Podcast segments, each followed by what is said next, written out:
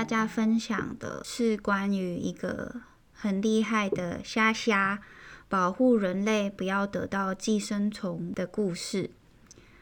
那先讲一下为什么我想要跟大家介绍这个案例，因为它其实不是一个最典型大家谈到人畜共通传染病或是 One Health 会谈到的病，但呃原因是因为我想说大家可能还不太熟悉 One Health 的运作方式，所以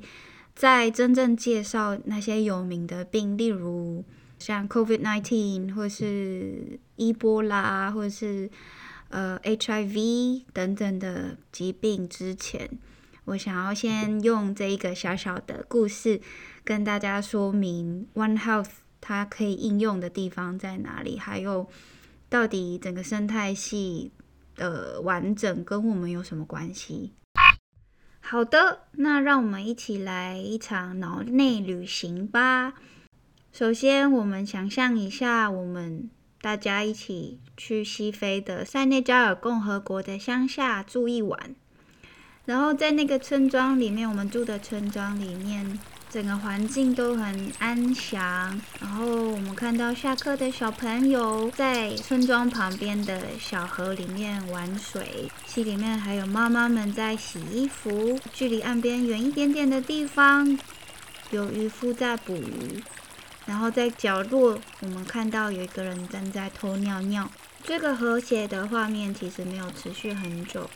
在一九八零年代的时候，政府在这个塞内加尔河流域建了一个水坝。专家就发现，哎，这个流域附近的村落怎么开始大流行一个寄生虫疾病，叫做血吸虫病 （Cysticercosis）。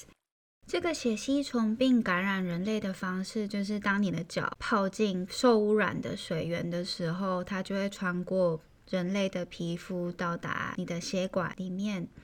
然后开始他们的旅行。它的感染族群主要在非洲是小孩，因为他们会到河边玩水，然后还有渔夫跟农夫，就是那一些会直接接触水源的族群都会被感染到。那它主要的症状就是包含肚子痛、落晒、血便、血尿等等。当地人也用男性的月经来描述这个现象，因为他们会尿出血来。刚刚说的症状是比较偏急性，但其实血吸虫可以住在人体大概三十年的时间，所以它也会造成慢性的疾病。那我刚刚说，他们进入到人体的血液循环里面以后，他们当然最终希望可以到达膀胱，然后从尿道出来，或是从肠子大出来，才可以再重新回到水里继续感染别人嘛。那虽然是它的目的地，但是不一定每只虫虫它都可以到达那个目的地，所以有一些它就乱跑，跑到肝。跑到肾脏去，或者是跑到脑神经系统去，这些状况就有可能造成慢性的肝衰竭、肾衰竭、膀胱癌。对于小朋友来讲，影响蛮大的，因为进入到脑神经系统，他们会造成他学习有障碍，也会造成他的发育迟缓，然后也可能造成他们不孕的状况。所以这其实是一个很严重的病。它被公认为世界上最重要的寄生虫疾病之一，但是也是最容易被忽略的疾病。全世界大概有两亿多人有得到这个病，然后有五十二个国家的人民需要被治疗。那后来这些专家其实就发现有一个药其实是可以控制。这个寄生虫疾病的，可是这个药一给下去以后，如果你的环境没有控制好，吸水还是有一些虫卵的话，那这个小朋友可能当天吃了药，下课跑去玩水以后，又再被感染一次了。所以，嗯，这个其实不是一个长久之计。好在这个寄生虫它其实演化上来讲有一点笨笨的。是因为它在感染人类之前，它在水里的时候，它其实是需要经过一个程序，才能让它到另一个可以感染人类的阶段。那中间这个关键是什么呢？就是它需要一个淡水瓜牛，也就是我们会吃的辣那种瓜牛。才能完成他整个生活史。所谓的生活史，就是他必须要完成那一个圈圈那个循环，才可以去感染人。那中间如果少了一个很重要的环节的话，那他就没办法感染人了。所以这是一个另一个方法去预防这个疾病。那这个拉对他而言是非常重要的，他没有拉不行。那拉对他来讲就是一个大量生产的工厂的概念，就是他们会绑架这个瓜牛的身体，然后在他们他们的身体里面大量复制、大量繁殖。他们繁殖好以后，就会离开这个瓜牛的身体，就会有几十万的那些虫虫跑到水里面，然后再准备去感染人类。所以预防这个寄生虫的方法之一，就是去。移除河里面的拉们，进而阻断它的生活史。美国史丹佛大学的研究团队就在猜测，这些塞内加尔河流域附近的村庄之所以会有血吸虫的大流行，会不会是因为之前建的那个水坝的关系，阻断了某一种虾虾的迁徙路线？